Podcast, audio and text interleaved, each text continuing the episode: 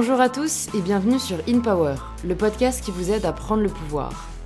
Aujourd'hui, je vous retrouve dans un épisode un peu particulier, car cette fois-ci, c'est moi qui passe de l'autre côté du micro. Vous avez été nombreux à me demander de me prêter à mon tour à cet exercice pour en savoir un peu plus sur mon parcours et sur qui je suis, donc j'ai profité de mon séjour à Bali pour tourner cet épisode avec ma cousine. Dans cet épisode, j'ai essayé de répondre aux questions qui me sont le plus fréquemment posées, c'est-à-dire quel a été mon parcours scolaire et universitaire, qu'est-ce qui m'a poussé à créer mon compte Instagram et comment j'arrive à m'organiser entre ces différents projets? On aborde aussi des sujets plus personnels, comme les moments difficiles que j'ai pu rencontrer, comment j'ai appris à les dépasser et surtout comment trouver l'équilibre. J'espère que cet épisode vous plaira, c'est le dernier avant la petite pause du mois d'août, car il est très difficile de continuer à rencontrer des invités l'été quand tout le monde est en vacances. Vous pouvez donc profiter de ce mois-ci pour rattraper les épisodes que vous n'avez peut-être pas eu le temps d'écouter encore ou me retrouver sur YouTube où je continuerai à poster. N'oubliez pas de vous abonner pour ne pas rater les nouveaux épisodes qui arrivent d'ici quelques semaines et en attendant, je vous dis à tout de suite pour le nouvel épisode d'InPower.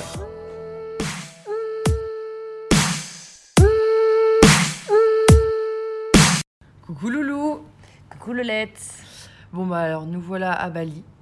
Euh, et puis après avoir échangé avec pas mal de personnes et que tu as rencontré pas mal de personnes, c'était intéressant aussi de, de, te découvrir toi, étant donné que tes abonnés te connaissent pas forcément euh, totalement.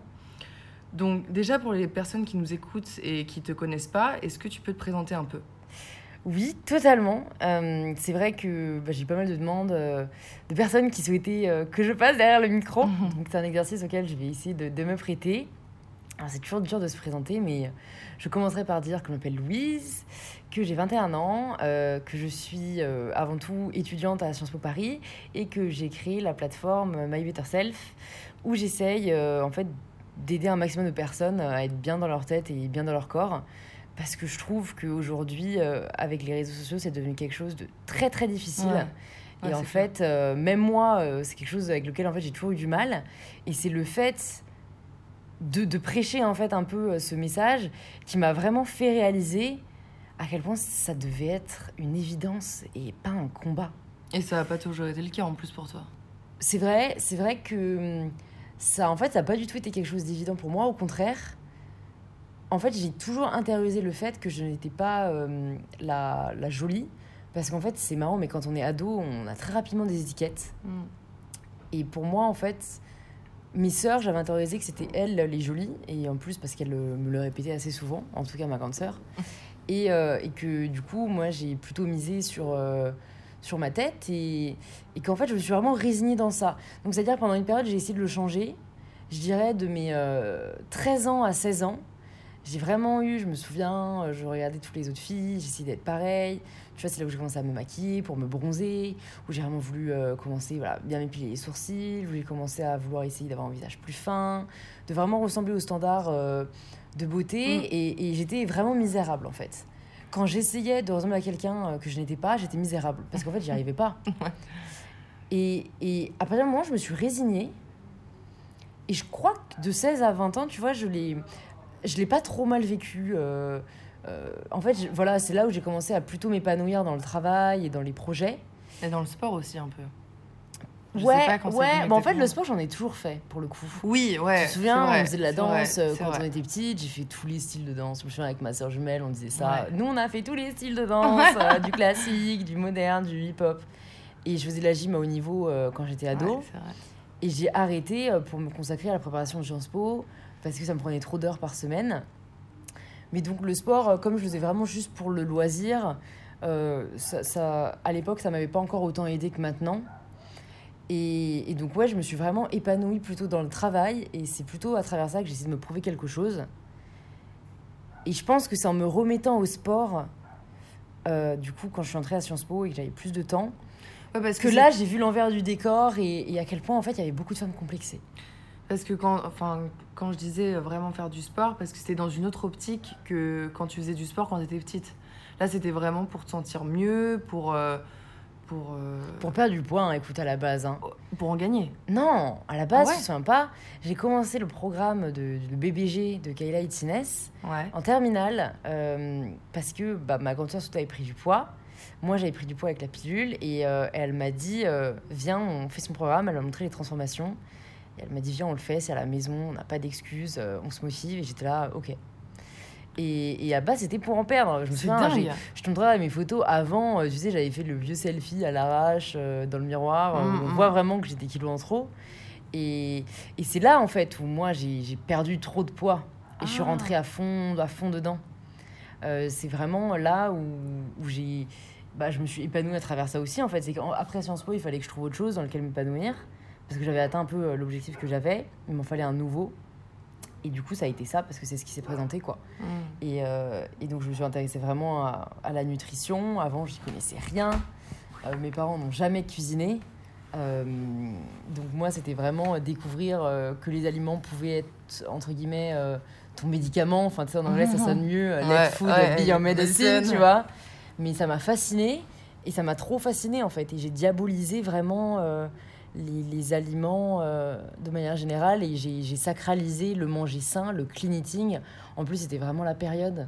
euh, tu vois, c'était vraiment la période où on commençait à être à fond dans le healthy lifestyle. Il y avait beaucoup moins cette idée de balance qu'il y a plus maintenant, je dirais. Mais du coup, ouais, c'est là où j'ai perdu 10 kilos en fait en un an. Alors que Oh. j'étais pas euh, vraiment très grosse de Ouais, base. J'avais quelques kilos en trop, clair, tu vois, ouais. mais j'étais pas grosse. Et, et c'est un peu l'envers ouais, du, du décor.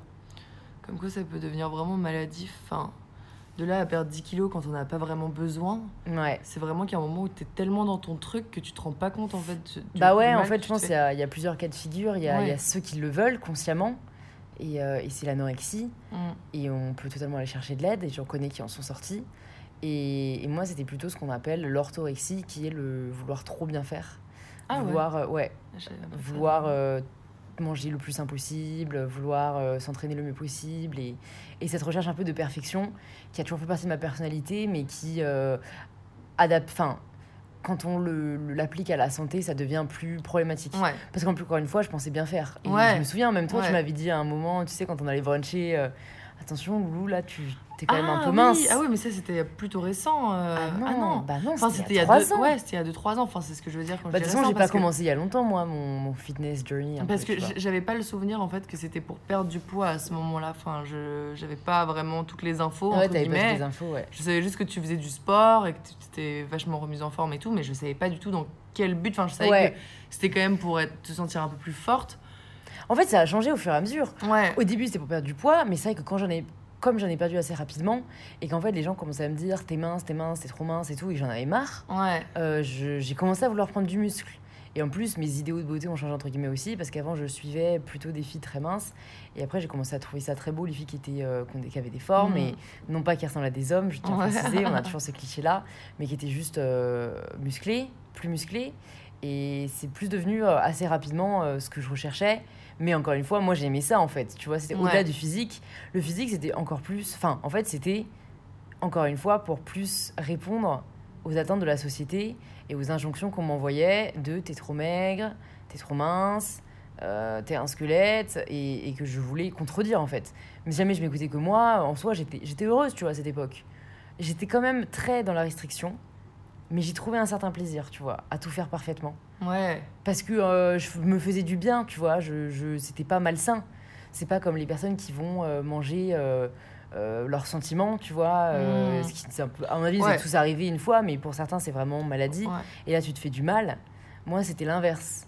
Mais donc, en tout cas, c'était un extrême et je suis très contente d'en être sortie, entre guillemets. C'est clair. Et, et du coup, ouais, tu nous as parlé un peu de l'adolescence, mais quel type d'enfant t'étais quand t'étais un peu plus jeune? Bah écoute, ça, tu vas pouvoir nous aider aussi, hein, parce que tu me Ouais. connaissais, vu qu'on est cousines, on l'a toujours pas précisé. Ouais, ouais, c'est vrai. Mais j'étais quel type d'enfant? Ben, D'après ce que je me souviens et d'après ce qu'on m'a dit, j'étais le type d'enfant qui voulait toujours avoir raison, voilà, euh, qui était assez commandante, qui faisait vachement la gueule, enfin, qui pouvait bouder très Ouais. rapidement, qui râlait beaucoup en fait. C'est-à-dire que je pouvais être super joyeuse, enfin ça mon père c'est un truc qui me répète tout le temps, euh, t'essayais toujours de faire rire les autres. Et c'est vrai que je Mm. me souviens, euh, tu sais, d'une fois où euh, j'avais 8 ans et je m'étais déguisée en Lala. C'était mon père qui m'avait Mm. offert euh, le costume. Mon père Ouais, Ouais. mon parrain, et qui m'avait offert le costume et je m'étais déguisée. et- Enfin voilà, on voulait toujours un peu amuser la galerie. Ouais. Nous deux, on était un Ouais. peu les leaders qui menaient les spectacles. On aimait bien imposer nos idées. Euh, et c'est vrai qu'en plus, moi, je pense qu'il m'a vachement formaté, entre guillemets, c'est d'avoir une sœur jumelle. Ouais. Et du coup, forcément, euh, t'as un rôle qui se forme, en fait, quand t'es deux.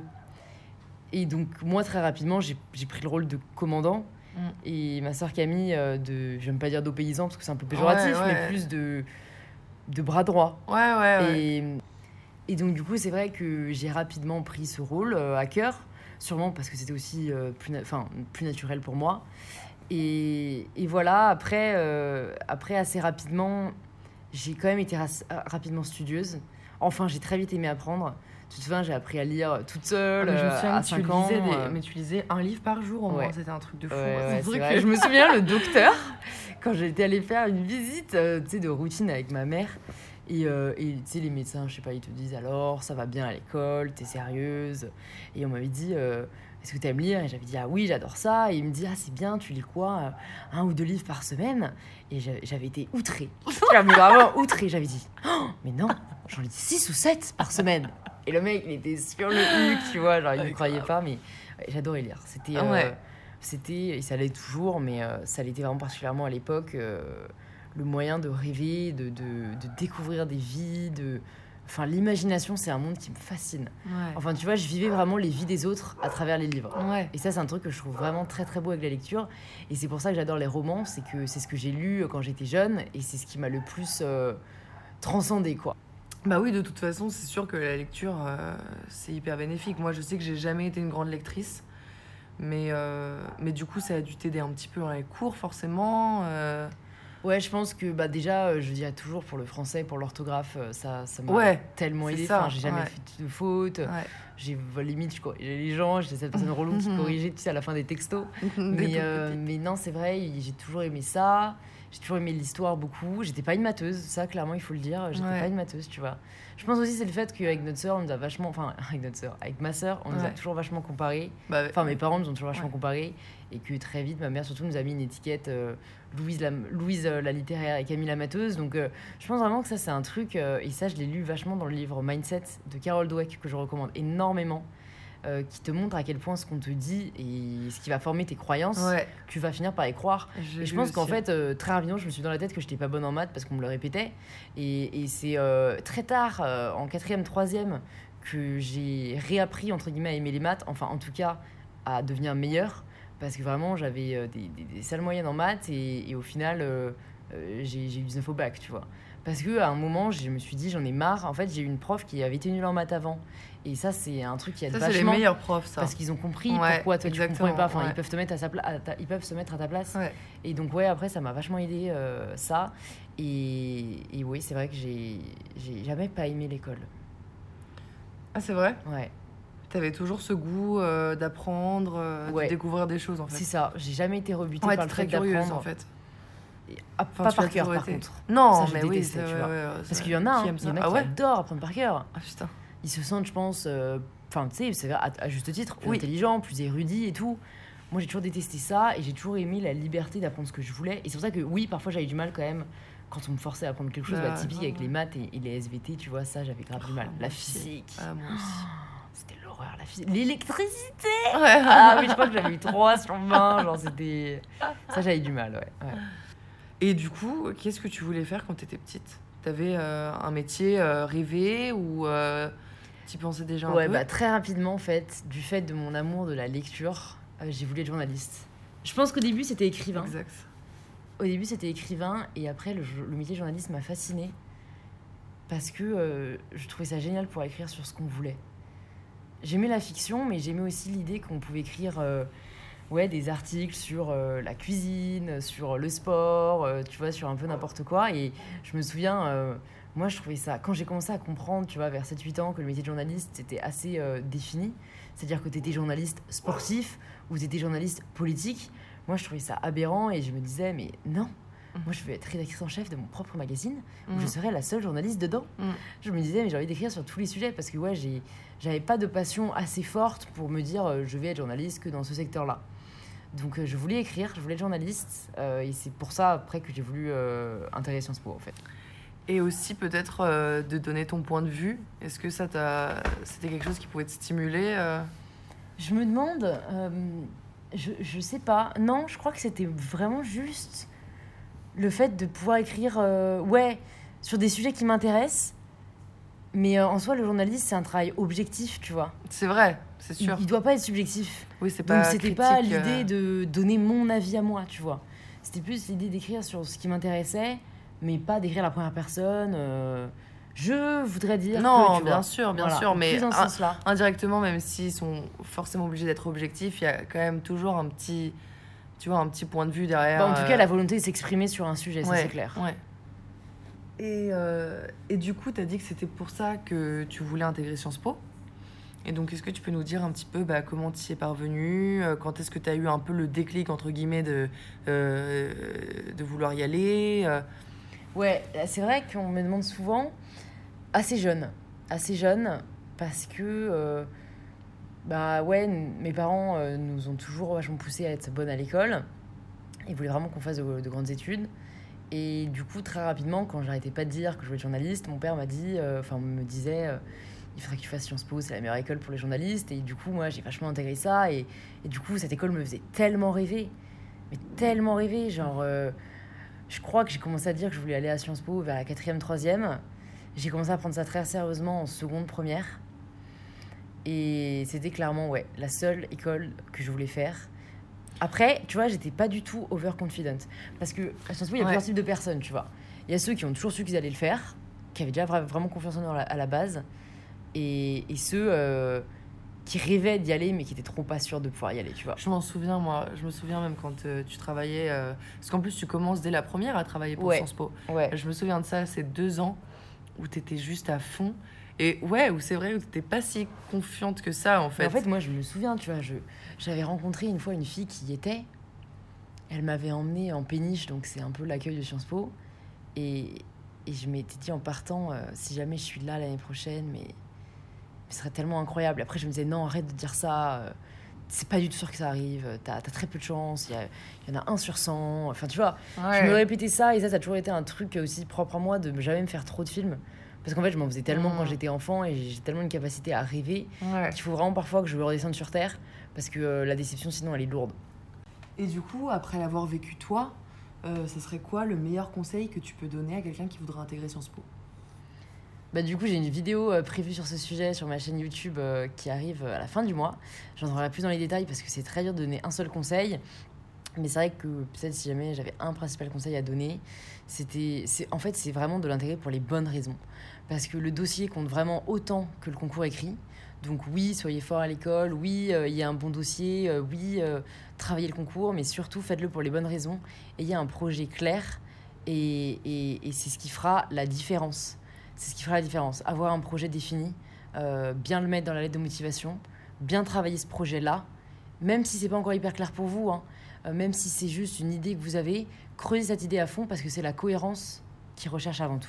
et, euh, et même avec Sciences Po, euh, avec tout ce que tu gères, tu gères quand même pas mal de trucs, euh, tes études, euh, le sport, euh, ton travail, tes sorties, enfin comment tu fais un peu pour t'organiser et pour, enfin, pour gérer tout ça? Déjà, je pense que j'ai de la chance parce que je suis quelqu'un qui aime être organisé. Donc c'est comme ça que je fonctionne. J'aime faire beaucoup de choses et, euh, j'aime euh, le mettre sur le papier. Donc moi, très clairement, je le note sur le papier. Euh, tous les jours, je fais une to-do list de ce que j'ai à faire. Et en général, toutes les semaines, je fais un programme de la semaine. Donc moi, c'est ce qui m'aide le plus. Voilà, c'est... Je sais pas si c'est venu, c'est pas venu d'un coup du tout, mais en tout cas quand j'ai commencé voilà à voir vraiment les réseaux sociaux, plus Sciences Po, plus le sport et tout, j'ai commencé à me faire euh, des weekly plans, donc où je marque euh, euh, déjà si jamais j'ai des rendez-vous particuliers chaque jour, si jamais j'ai quelque chose que je veux accomplir, ou genre si j'ai une vidéo à tourner, si j'ai un podcast à enregistrer, la date, avec quelle personne c'est, je le note. Après, je note mes séances. J'essaie de voir du coup pendant la journée à quelle heure après je vais la faire. Et, et parfois, je prévois même aussi mes repas parce que c'est un truc qui m'aide en fait de savoir ce que j'ai mangé. Euh, déjà, ça, ça m'excite entre guillemets de savoir que bah, ce midi, j'ai euh, gaufre à la patate douce. Et, euh, et comme ça, je sais que je vais me consacrer du temps à le faire.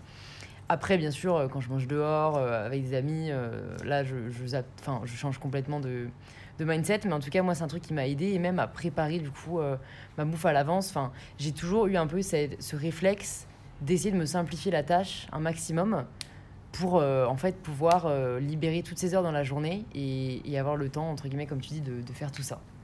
Et justement, le fait d'avoir autant de choses à faire, euh, ça te freine pas justement pour, euh, entre, créer, entre guillemets, créer de nouveaux projets ou de nouvelles choses ou, Bah ouais, non, c'est marrant parce que je suis aussi quelqu'un qui se lasse assez vite. Et donc j'ai besoin d'avoir des nouveaux projets qui me stimulent. Donc en fait, quand j'ai des idées qui viennent, euh, je les note. Et, et quand je sens que c'est le temps de, les, de commencer ou que, que j'ai l'envie de le faire, ben, je vais faire en sorte de le faire.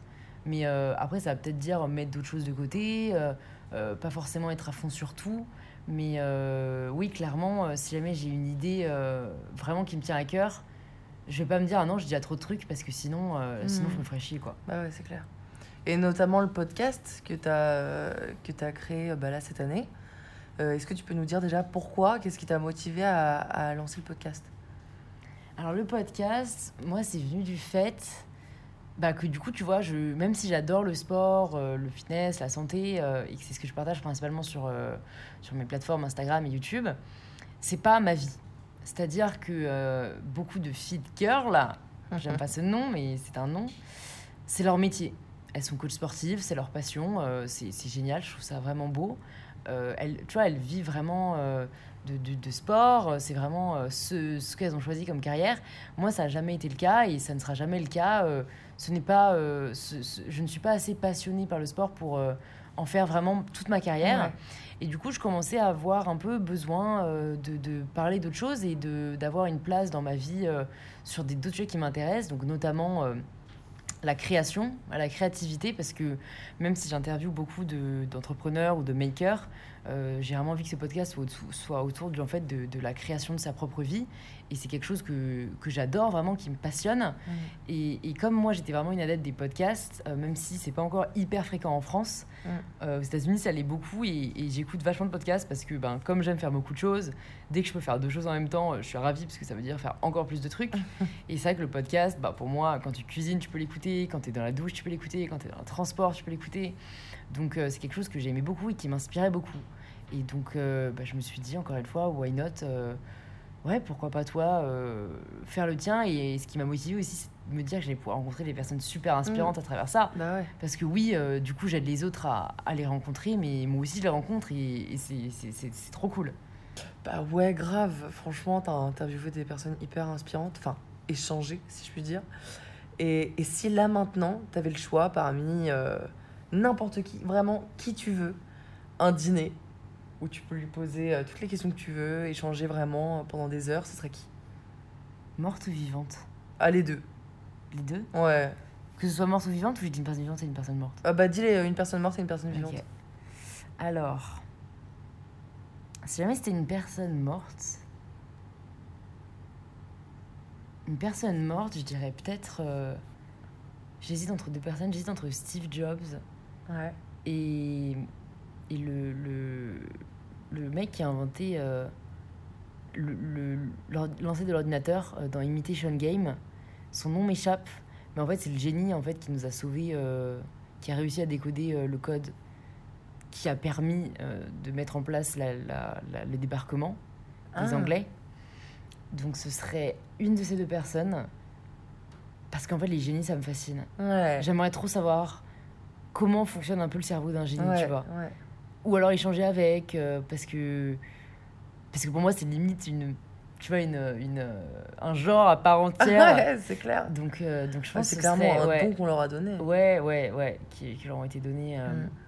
Et donc c'est deux personnes très inspirantes, enfin, notamment Steve Jobs, parce que lui il a réussi à allier cela à l'action, Ouais. tu vois. Ouais. Vraiment, pour moi c'est difficile d'allier génie et entrepreneuriat et business parce que c'est deux secteurs très différents Mm. en soi. Lui, il a vraiment réussi. Donc, euh, ça serait vraiment euh, lui, je pense.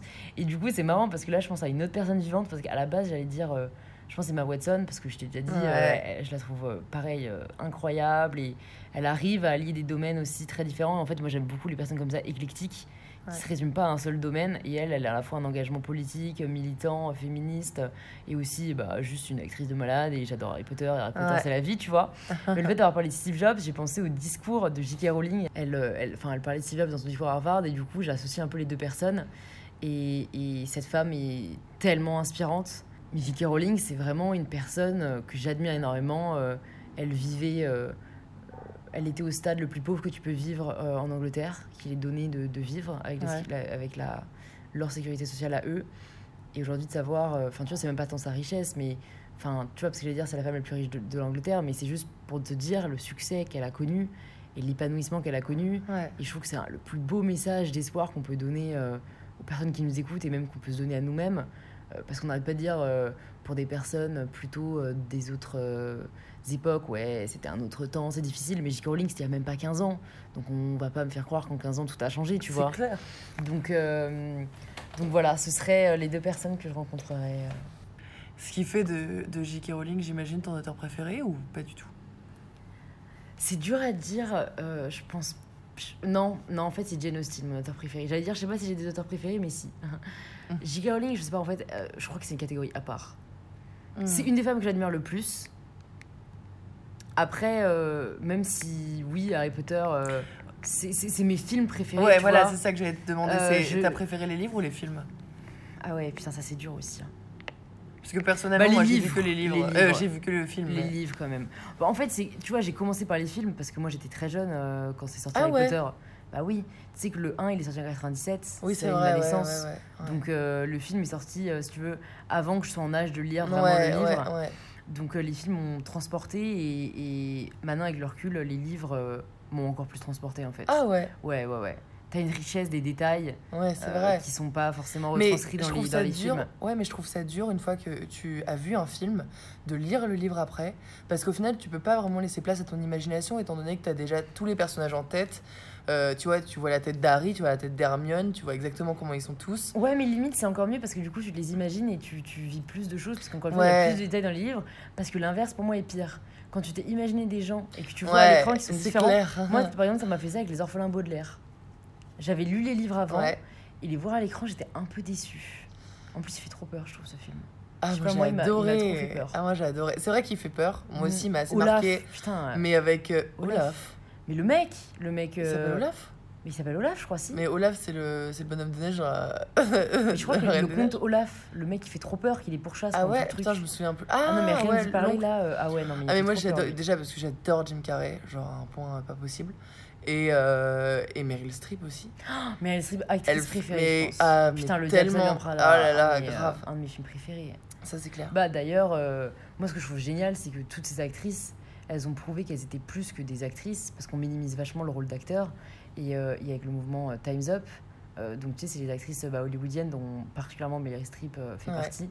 Elles ont élevé la voix pour dénoncer euh, les inégalités et les injustices. Ouais, euh, ouais, par rapport aux femmes, que ce soit en termes de salaire, que ce soit en termes de, de société, que ce soit en termes de- d'image de, la femme, tu vois. J'ai trouvé ça tellement beau.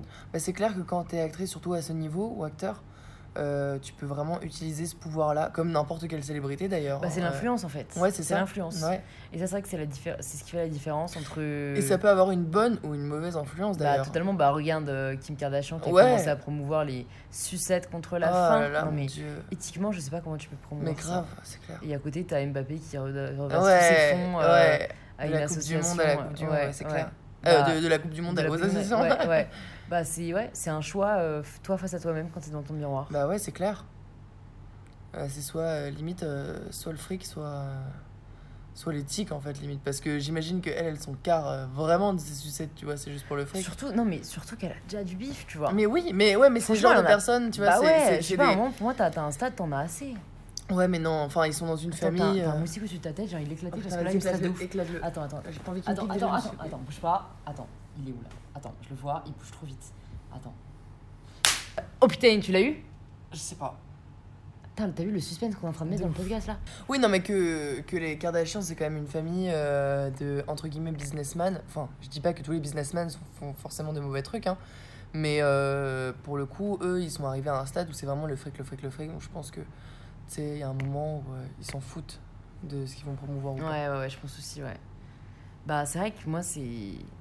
C'est vrai, devenir une personnalité, une personnalité publique, ce serait pas quelque chose qui m'enchanterait, tu vois. Bah, ça engendre tellement de responsabilités, en fait, déjà, même par rapport à ton image à toi. Ouais. Enfin, Rien que toi, tu peux te permettre tellement moins c'est de ça. choses. Genre, ne serait-ce que boire, euh, enfin, tu vois, jamais. Enfin, c'est un exemple, hein, Boire mais de l'alcool? Ouais, genre euh, c'est le plus gros exemple que j'ai trouvé là maintenant, tu vois, mais par exemple, euh, aller euh, un peu teaser euh, le soir avec tes potes, euh, et quitte à te mettre une cuite, tu t'en fous, tu vois, ben là non, pas du tout en fait, parce que s'il y a des paparazzis qui te chopent, ben, ça va être amplifié mais Ouais. fois 1000, ouais. et tu vas paraître pour une personne beaucoup plus malsaine que n'importe qui qui va se bourrer la gueule normalement. Donc là, c'est un exemple un petit peu extrême, entre guillemets, mais Non, mais c'est vrai trop de choses, en fait. grave se poser la question, en Ouais. fait. hein. Mais bien sûr, euh, je pense pas que. Tu vois, enfin, je pense qu'ils font hyper Mm. attention à ce genre de choses. C'est ça que je me demande. Je, je me demande si les acteurs recherchent avant tout la notoriété. Parce que c'est ce que je me disais quand j'étais petite. Et maintenant, avec le recul, j'ai l'impression que c'est vraiment une passion qu'ont la plupart des, acteurs. Bah, Enfin, déjà, déjà, si jamais t'es pas pistonné, faut avoir une putain de détermination. Parce que devenir acteur quand t'es pas pistonné, c'est l'horreur. bah, ça dépend. Tu passes casting ouais. sur casting sur casting. Qui c'est qui s'est fait rejeter de plein, plein, plein de castings Je sais plus si c'est Emma Stone ou. ou je sais plus. Je crois que Stone? Ouais, c'est possible. Je crois que Ouais. je crois que tu m'en as parlé en plus pendant les vacances. Hmm, Il y a moyen. Et donc, c'est la preuve qu'en fait, c'est juste ta passion. Et qu'encore une fois, le propre de la passion, c'est que de toute façon, t'aimes tellement ça que t'arrêteras pas. Ouais, c'est clair. Même, même si tu te fais re- refuser, refuser. Je pense pas. ça, euh, non, pour le coup, je pense pas que acteur. Enfin, après, il y en a peut-être qui l'ont fait pour la notoriété. hein. Mais je pense que si tu veux vraiment que la notoriété, je pense que tu deviens euh, comme les Kardashians, par exemple. Ah, tu fais de la télé-réalité, en Tu fait. vois, tu fais de la télé-réalité. Ouais. exactement. Bah, clairement. Parce que s'il n'y a pas de pro- y a pas les de réseaux profond. sociaux. hein. Enfin, déjà, pour vouloir que la notoriété, il faut être quand même super superficiel à la base, je pense. Parce que ça veut dire que on. Enfin, Ouais, bah, j'aimais pas du jugement de valeur. Parce non, que, euh, euh, moi non plus. En fait, encore Mais- une fois, ça dépend euh, qu'est-ce qu'il y a derrière. Si c'est la notoriété oui. pour la notoriété, oui, c'est 20. Après, si c'est pour pouvoir porter un message, ça, c'est. Bah, Mais c'est- oui, mais dans ce cas-là, tu fais pas la télé-réalité. Tu vois ce que je veux dire Enfin, Ouais. à, à moins que ce soit un message. Enfin, je- tu peux pas apporter vraiment de message Bah, il y a, super il y a d'autres moyens de le Il faire. y en a, il Ouais. y en a sûrement qui, qui peuvent le faire comme ça, mais je pense que c'est pas le moyen le plus smart euh, d'y arriver. Après, oui, non, j'ai pas non plus envie de juger, loin de là. Mais euh, pour reprendre pour les acteurs, je pense vraiment que, ouais, c'est c'est une putain de passion. J'ai vu d'ailleurs une. Et je crois que j'en avais parlé. euh, le casting de Selena Gomez pour Les Sorciers de Ah ouais Place, les vrais Ouais. connaîtront, euh, sur Disney Channel quand on était petite. Et, euh, et tu la vois, elle, elle avait quoi? Elle avait 12-13 ans. Euh, et elle avait une telle détermination dans ce qu'elle disait. Euh, Il y avait la- et une telle assurance. Attends, ça. Et une telle assurance, c'était dingue de voir une petite avec une assurance pareille à 13 ans. Euh, Il y avait la, la, la casteuse qui lui demandait euh, Bon, alors, toi, qu'est-ce que tu veux faire et tout? Genre là, Yeah, I just manage. Euh, euh, elle dit Oui, euh, je suis juste en train d'organiser ma carrière d'actrice et de chanteuse et tout. Genre, trop mignonne. Sais, Déjà, à 13 ans, elle savait déjà qu'elle voulait devenir Ouais. ça. Et ça se sentait vraiment la passion et, et l'assurance qu'elle avait là-dedans. Quoi. Enfin, Ouais, quand c'est tu la voyais dire, hein. Mais elle était tellement à l'aise, la nana. Et je pense En fait, que. il faut de l'assurance et la confiance en soi. Exactement. Enfin, en tout cas, même si c'est pas de la confiance en soi, croire en soi. Ouais, c'est ça. Ouais, bah oui, parce que je pense qu'on n'a pas forcément confiance en soi à 100%. Je pense pas non plus. Euh, Ou alors c'est très. Enfin, non, en fait. Ou Parce alors que les en fait, gens, tu peux toujours euh, progresser. Enfin, pour moi, quand on a atteint le stade, on a super confiance en soi. C'est qu'en fait, on entre guillemets euh, se croit tellement bon qu'on n'aspire plus au progrès. Ouais, non, mais en plus, alors ça, pas que, très- alors que quand tu gardes un peu une. Enfin, je sais pas quel serait le contraire de la confiance, mais en tout cas, quand tu n'es pas euh, le plus assuré de la terre, tu vas chercher à devenir meilleur. Enfin, en tout cas, Ouais. moi, c'est comme ça que je le vis. Ouais. Bah ouais, ouais, c'est sûr. Enfin, vu comme ça, ça, ça peut paraître logique. Mais est-ce que toi, pour le coup, t'as confiance en toi? Parce que c'est quelque chose que les gens peuvent se demander d'ailleurs à travers les réseaux sociaux et tout. euh. En fait, je sais pas, parce que j'ai toujours assez mal vu la confiance en soi, je sais pas pourquoi. Je pense déjà c'est assez français. Ouais. Et, et, et en fait, les personnes qui s'aiment trop, euh, enfin, en- pas qui s'aiment trop, qui Bah, ont trop confiance en elles et qui sont arrogants. En fait, j'ai Ouais, associé, ouais. malgré moi la confiance en soi à l'arrogance. Donc en fait, je dirais que euh, je, je m'accepte et, et je m'aime, ça c'est sûr. Et ça a pris du temps, mais euh, ça, je trouve que c'est bien de pouvoir le dire. Parce que c'est marrant, parce que dans plusieurs de mes podcasts, les femmes me disent euh, Je m'accepte, mais je ne m'aime pas. Moi, si, je, je m'aime parce que je trouve ça trop triste de ne pas s'aimer alors qu'on Mm. va vivre euh, avec soi-même euh, toute sa vie. en tout cas, euh, ce en quoi je crois, j'ai confiance. Ce que je veux voir réaliser, j'ai confiance. Donc en fait, je pense que c'est plus, euh, c'est plus de l'auto-persuasion, voilà, de, de, de tellement vouloir voir les choses arriver que ça me donne la confiance en moi de pouvoir les concrétiser. Donc c'est-à-dire que je vais, je vais pas du tout, euh, en fait non, je vais, je vais pas me, me surkiffer, euh, au contraire me surestimer, voilà. Je vais Ouais. jamais me placer sur un piédestal euh, où je vais jamais penser que je vais pouvoir faire quelque chose. Et en fait, j'allais viser trop haut et, et en fait, résultat, c'est inverse. Mm. Euh, je vais, voilà, j'ai pas cette over-confidence, mais je pense, oui, que je dois avoir quand même pour mener ces projets. Et en fait, je pense que la vraie diff, c'est que j'ai réalisé qu'on peut réaliser tout ce qu'on imagine. Mm. Donc, tu vois, je pense que les gens peuvent se dire, elle doit avoir grave confiance en elle pour pouvoir déjà se montrer sur les réseaux sociaux, euh, pour pouvoir accomplir tous ces projets et tout. Mais non, parce qu'en fait, pour moi, c'est vraiment juste. Si vous avez envie de faire quelque chose, faites-le. Et, et- et vous pouvez le choisir, en fait. C'est pas euh, je suis née en ayant confiance en moi ou j'ai travaillé pour avoir confiance en moi. Enfin, si, parce que le sport m'a aidé à, réaliser, je pense, que je pouvais accomplir euh, ce que je voulais accomplir et à progresser. Mais en tout cas, j'ai pas attendu de me dire ça y est, j'ai confiance en moi pour faire des choses. Et c'est en faisant que j'ai peu à peu gagné confiance. Donc ouais, je pense qu'en fait, je suis sur la voie de la confiance en soi. Et à chaque fois que j'arrive à réussir quelque chose ou à accomplir ce que je veux accomplir, bah, j'ai un peu plus de confiance. Mais donc en tout cas, mon conseil pour toutes les personnes qui n'ont pas confiance en elles, c'est de commencer à faire. Parce que beaucoup, elles vont tomber dans l'écueil de ne pas faire, parce que du coup, elles n'ont pas confiance. Mais du coup, vous ne pourrez jamais gagner confiance. Du coup, vous ne ferez jamais rien et que vous n'aurez pas cette, euh, cette confiance gagnée par le fait d'avoir réussi ou accompli quelque chose. Mm. Donc euh, même si vous foirez, ben, euh, que ça vous donne la détermination pour mieux faire la prochaine fois, mais surtout pas de vous censurer parce que sinon, vous allez juste finir misérable, quoi. Donc c'est assez cru, c'est assez, tu vois, Ouais. extrémiste, enfin, entre guillemets, enfin, c'est assez, tu Ouais. vois, noir et blanc. Mais pour moi, on peut vraiment euh, réussir, euh, à- enfin, on peut vraiment essayer et, et même réussir, ouais, tout ce que tout ce qu'on imagine, tout ce qu'on veut voir réaliser, Mm. si on y croit. Pas Ouais. si on a confiance, juste si on y croit. Ouais, c'est sûr. Après, je pense qu'il y a aussi enfin, plusieurs types de confiance en soi, tu vois. Il y a, il y a des gens qui n'ont pas confiance en eux euh, euh, via leur physique, euh, d'autres par leur personnalité, d'autres par, je sais pas, leur intelligence, tu vois. Enfin, évidemment que ça revient toujours à la confiance en soi globale, mais je pense du coup que peut-être chacun doit travailler avant de, de pouvoir, ne serait-ce que imaginer, en fait, tu vois ce que je veux dire, des, des, des trucs qu'ils ont envie de réaliser. Je pense que d'abord, il faut travailler sur... euh, quelle partie de soi on n'a pas confiance Parce qu'il y a forcément des points forts et des points faibles Ouais, en- totalement, en, chacun d'entre nous, tu vois. Totalement. Et surtout chercher à savoir pourquoi. Par exemple, si on n'a pas confiance en soi par rapport à son physique, c'est sûrement parce qu'on se compare aux autres. Ouais, Donc c'est arrêter de se comparer aux autres et réaliser qu'on a un corps, qu'on a une gueule, qu'on aura la même jusqu'à la fin de notre vie et que c'est pas une erreur. Mm. Et c'est pas une histoire de euh, Dieu nous a construit comme ça. hein. ouais. C'est une histoire de on est tous putain de différents. Ouais. Arrêtez de vouloir euh, ressembler à quelqu'un que vous n'êtes pas, tu vois. Mm, mm. Moi, c'est juste ça que j'ai grave réalisé. Donc, euh, encore une fois, c'est. Ouais, je pense que c'est tout est une histoire de croyance, en fait. C'est, à partir du moment où vous êtes OK euh, Ouais, ça. avec la croyance de, ben, quoi, soit que vous valez quelque chose, soit que vous êtes beau, soit que, voilà, une fois que vous, vous, vous- vraiment vous y croyez, c'est là pour moi où on a confiance. Bah, je pense que c'est là où tu peux vraiment commencer à essayer de réaliser ce que tu veux. Parce que je pense. Enfin, après, ça, c'est mon avis. Mais je pense que quelqu'un va avoir du mal à réaliser vraiment tout ce qu'il veut entreprendre tant qu'il n'aura pas travaillé sur ça. Enfin, sur cette partie-là de, Ouais. de Ouais. manque de confiance Ouais, ou quoi, vois. raison. Et je te, je te parlais d'un podcast que j'ai découvert euh, de, de Beau Castillo qui dit euh, Our thoughts create our feelings that drive our actions. Et c'est nos pensées créent nos émotions qui conduisent nos actions. C'est ça le processus. C'est pas l'inverse. Et, et les pensées, c'est ce qui commence et donc c'est ce sur quoi vous avez la main. Et d'ailleurs, euh, du coup, on parlait de processus et euh, de thérapie, etc. Et toi, ton compte Instagram, c'est quoi qui t'a vraiment poussé, euh, poussé à le faire? Comment ça t'est venu? Est-ce que à la base, c'était justement pour dégager ce truc de body, de body positivity, pardon, pour avoir des followers? Enfin, c'était dans quel but? Ouais, alors bah, pas du tout.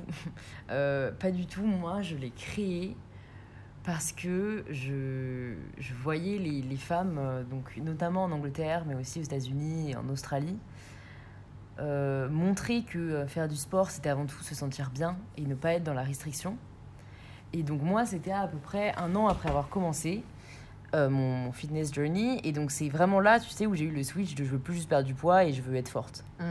Et donc c'est l'époque où euh, on n'arrêtait pas de me dire que je devais rien manger pour être euh, euh, pour avoir ce corps, euh, que je devais être tout le temps dans la restriction. et je voulais montrer que non, pas du tout. Putain, manger sain, ça peut être bon. Que faire du sport, ça peut être juste pour se sentir bien. Et c'est un message que j'avais vachement mal trouvé en France. En France, les comptes Instagram étaient encore vachement. je te jure, hein, je disais ça à ma soeur jumelle il n'y a pas très longtemps. Je disais, c'est dingue au début, vraiment. je pouvais voir des fils, je pouvais voir des posts dans mon fil d'actualité et je pouvais te dire si jamais c'était un compte français ou un compte anglais. Parce que le compte français, c'était euh, coquillettes jambon et, et les filles qui te disaient euh, Coucou les filles, ce soir, euh, c'est coquillettes jambon, seulement 250 calories, euh, youpi, on continue les efforts, tu vois. et, et, et- et un post anglais, ça allait être des frites de patates douces avec, je sais pas, un burger végé ou tu vois, un truc comme ça. Et, et la fille qui se mettait en légende. euh, Healthy is not about being restrictive, tu vois, strong not skinny. Et j'étais là, mais putain, pourquoi il y a ce gap en fait entre la France et, et d'autres pays? Et donc en fait, j'ai juste voulu le créer pour euh, mind un peu le gap, tu vois, pour essayer de rejoindre euh, le, le pont. Et, et, et c'était vraiment ma seule et unique ambition. Jamais je ne voulais Ouais. devenir influenceuse entre Ouais, guillemets, ouais, tu vois. ouais, tout Parce seul. que, encore une fois, moi j'étais là en mode non, euh, les seules carrières valables, c'est les études, euh, il faut faire de grands métiers. Enfin, tu vois, ce qu'on m'avait un peu euh, intériorisé. Donc c'était vraiment juste essayer de montrer aux gens que qu'on pouvait ne, être dans le plaisir et pas juste dans la restriction. Ouais, ouais, ouais, c'est clair. Et tu, as une idée de pourquoi c'est comme ça en France et pourquoi c'est pas développé Ou est-ce que c'est juste la mentalité française ou euh, Bah, en fait, c'est en train de changer déjà. Franchement, il y en a de plus Ouais. en plus en France qui, qui promeut maintenant ce message parce que du coup, oui, j'ai évolué euh, encore plus dans le secteur d'acceptation de soi parce qu'en fait, euh, plus j'étais sur Insta et plus j'en avais marre euh, de, de voir les corps parfaits et même moi de me dire mais pourquoi je ressemble pas à ça? Enfin, c'était super malsain. Ouais. Et, et pourquoi en tout cas c'était moins présent en France? Euh, Oui, je pense que c'est parce que nous on a on a moins d'extrêmes. Euh, on a moins d'extrêmes. On a toujours été plus dans le, le bon vivant. Et du coup, je pense, bah, notamment aux États-Unis, tu vois, euh, il y a énormément de problèmes d'obésité, de junk food. Et donc, je pense qu'il y a vraiment Ouais. eu ce mouvement opposé de Ouais. manger sain et être bien dans sa peau et, et prendre soin de son corps et yoga et méditation, qui est moins le délire français de on va tous arrêter de boire du vin et manger du fromage pour faire des retraites non. euh, de détox, Oh, selfie et faire du yoga, tu vois. Et qui n'est d'ailleurs pas mon délire. Ouais. Mais, euh, mais ouais, je pense que du coup, c'est moins dans notre culture, tu vois. Juste, on en revient à la culture. Mais en plus, j'adore la culture ouais. française. Ouais, hein. J'adore la culture française et, et je suis très contente d'être française. Et, euh, et là, bon, tu nous parles de, de tout ce qui va bien, euh, de tout ça, mais parle-moi d'une fois où tu t'es rendu compte que ce que tu faisais n'allait pas et euh, que tu t'étais pas épanoui. Et qu'est-ce que tu as fait pour le changer? Ouais, plus le- l'envers du décor, bah, carrément. Carrément. euh, je dirais qu'en tout cas, le plus récent, euh, le plus récemment, ce serait bah, quand j'étais à Berkeley. J'en ai déjà parlé dans plusieurs de mes vidéos. En fait, ben voilà, encore une fois où j'avais trop d'attentes. Et ça, moi, je sais que c'est mon travers, tu vois. Je sais, et, et d'ailleurs, plusieurs life coach et tout disent ce, qui, ce qui rend triste, en fait, c'est les attentes et les expectations. Il faut pas avoir d'expectations et tu seras bah, jamais déçu. Ouais. Et moi, j'avais trop, bah voilà, j'ai trop tendance à m'imaginer des trucs. Et donc là, je m'étais vraiment imaginé, euh, tu vois, je partais pour un parcours entrepreneurial. euh, je voulais vraiment euh, que ce soit bah, voilà, on the road to entrepreneurship. Je ressors Ah. des six mois, je suis entrepreneur, ça y est. Enfin, tu vois, vraiment, j'avais de Mm. hautes attentes. Et j'idéalisais aussi vachement ce qu'était un entrepreneur. Et en plus, tout le monde me disait, hein, enfin, j'avais conscience du fait que non, c'était pas rose, qu'il fallait beaucoup travailler, enfin, tu vois. Mais je j'idéalisais quand même vachement la vie d'entrepreneur. Et en fait, arriver aux États-Unis et voir vraiment ce que c'était. Oh putain, je me suis pris une claque. C'était tellement pas moi. C'était tellement pas moi. Euh, parler de business tout le temps, euh, vouloir toujours faire du chiffre, toujours de la croissance. Euh, Enfin, en tout cas, vraiment là où c'était, dans la Silicon Valley, c'était, c'était juste faire de l'entre- de l'entrepreneuriat pour de l'entrepreneuriat, pas du tout euh, limite faire ce que t'aimes avant tout. Juste Mm. Dé- développe-toi, euh, aie une bonne idée, euh, scale, scale, euh, Mm. lève des fonds et deviens une unicorn. Enfin, ah non, mais je te jure, j'ai mis du temps à me rendre compte, en plus là-bas, euh, que, que je perdais toute mon énergie et que, en fait, moi, ce que j'aimais, c'était la création. Et que j'aimais créer et que, que j'aimais les idées et que j'aimais pas forcément le business, en fait. Et que ce que j'aime, c'est avoir plusieurs projets en même temps, ne pas me confier dans un projet, sinon je me brûle Ouais. totalement les ailes. Et là, c'était vraiment ça, entrepreneur, t'as pas le temps d'avoir 10 000, euh, 10 000 trucs en même temps, tu vois. Et moi, j'ai vraiment besoin, pour l'instant, en tout cas, d'avoir plusieurs projets euh, qui me font vibrer, dans lesquels je m'épanouis, dans lesquels je peux avoir plusieurs idées, et dans lesquels, euh, ouais, je peux rencontrer des gens, euh, où je peux interagir avec des gens et pas être enfermé avec genre un associé, où, où, où- ouais, tu, tu manges ça toute la journée, enfin vraiment, voilà. Ça, c'est ce dont je me suis rendu compte, et ça a été une douche froide. Franchement, ça a été une douche Ouais, froide. limite, Parce que je savais. pour maintenant en fait. Ouais, non, mais carrément. Et ça aussi, j'avais tellement peur de l'échec et de pas trouver ma voie. Et au début, euh, je te dis, j'étais tellement en panique. euh, je comprenais pas pourquoi j'aimais pas ça, tu vois. J'ai- J'appelais des gens et, et vraiment, c'était un sentiment hyper bizarre. Mm. Même rien que d'y repenser, tu vois, je suis pas bien. Genre, c'était. euh, Oh, Lulu. C'était là, bah, tu sais, j'étais dans la phase où je me posais les questions, de questions en boucle, en boucle, et genre j'étais avec qu'est-ce qui va pas, qu'est-ce qui va pas, qu'est-ce qui va pas. Et, et euh, c'est plusieurs amis qui m'ont fait rendre- réaliser que non, j'avais pas à m'enfermer là-dedans. Et, euh, et tu m'as posé une question là où j'ai dérivé? Non, non, euh, ma question c'était euh, c'était que ça a été bénéfique. Ah non, bénéfique, voilà, ouais, c'est ça. ouais. C'était ouais, je me suis carrément rendu compte que euh, l'échec, mais putain, j'ai j'ai sorti la phrase cliché, mais on apprend tellement de ses échecs. Ouais, Et que euh, en soi, enfin, je suis pas du tout pour l'échec. Enfin, tu vois, je trouve ça con de dire euh, échouer, euh, c'est bien pour vous. Enfin, non, en fait, c'est juste si jamais ça arrive, ben voilà, ça arrive. Apprenez un maximum de ça Ouais, pour euh, vous relever plus haut encore. Ça, j'y Ouais. crois, tu vois. ouais, Et ce qui a été totalement le cas, c'est qu'en fait, du coup, maintenant, je sais exact, enfin, en tout cas, beaucoup plus clairement, euh, quelle est ma zone euh, de création, enfin, de, de confort, euh, clairement. Et moi, je suis pas pour sortir tout le temps de sa zone de confort. Je sais quelle est ma zone d'énergie, tu vois, optimale. Je sais ce qu'il me faut pour fonctionner bien, ce qu'il me faut pas, et, et, et, et ça a clairement été bénéfique, c'est clair. Donc, il faut pas toujours en avoir peur, alors que j'étais la première à en avoir peur, tu vois. Bon, bah écoute, Loulou, là ça fait bien, euh, bien une petite heure qu'on parle. du Le coup, temps euh, passe vite quand on s'amuse Euh, du coup, j'ai une question. Ce serait quoi, toi qui aimes la lecture, euh, qui adore ça, euh, quels seraient les trois livres que tu conseillerais à nos auditeurs C'est dur Ouais, ouais, c'est c'est toujours dur de sortir des livres comme ça, mais en vrai, ben, déjà, euh, un que j'ai cité, Mindset de Carol Dweck, Ouais. qui est pour moi euh, open, euh, enfin, qui t'ouvre les yeux de ouf sur euh, ben, justement euh, pourquoi en fait euh, on est conditionné et comment on peut en sortir et ce qui fait que bah, les gens réussissent beaucoup mieux s'ils ont la growth mindset, mais je, je vous spoil pas tout. Après, je conseillerais aussi un livre qui, qui est assez life-changing, qui est The 4-Hour Work Week de Tim Ferriss, euh, qui est un des podcasteurs que j'adore et que je crois un des premiers que j'ai écouté. Euh, franchement, je sais que certains l'aiment pas trop. euh, moi, je trouve vraiment que c'est juste un mec super smart, pas prise de tête, très accessible et, et qui euh, met vraiment qui conseille en tout cas des outils qu'on peut actionner à sa vie euh, vraiment de manière simple et qui peuvent être très bénéfiques. Et en dernier, en dernier, en dernier, j'ai envie de conseiller un roman. Bah ouais, c'est ce que Juste dire. mon roman préféré qui est euh, Orgueil et préjugés de Jane Austen. Voilà. Oh. J'avoue, je l'ai jamais lu ce livre, mais j'en ai beaucoup entendu parler. Bah, Je suis pas une grande soi, lectrice, mais ouais. je sais que. Non, euh, mais en soi, euh, je pense que ça plaît pas à tout le monde, mais si jamais euh, vous aimez rêver, et j'adore rêver, et ben c'est le livre pour vous. Voilà. C'est beau. Bien dit. Et donc, je vais terminer par la question que tu poses à chaque fois à la fin de tes échanges pendant les podcasts. Euh, pour toi, qu'est-ce que ça signifie prendre le pouvoir de ta vie? Putain, tu sais que c'est ouf parce qu'en vrai, je me la jamais vraiment posée. non, mais tu là, le fait que tu me la poses, je suis genre, si, si, en vrai, attends, si, en vrai, j'ai quand même dû réfléchir et en vrai, je, je le sais, je pense. Si tu prends le pouvoir de ta vie à partir du moment où tu réalises que tout ce que tu peux penser peut devenir réalité. Voilà. À partir du moment où tu réalises que tu as le contrôle de A à Z sur ta vie, pour moi, tu as pris le pouvoir de ta vie.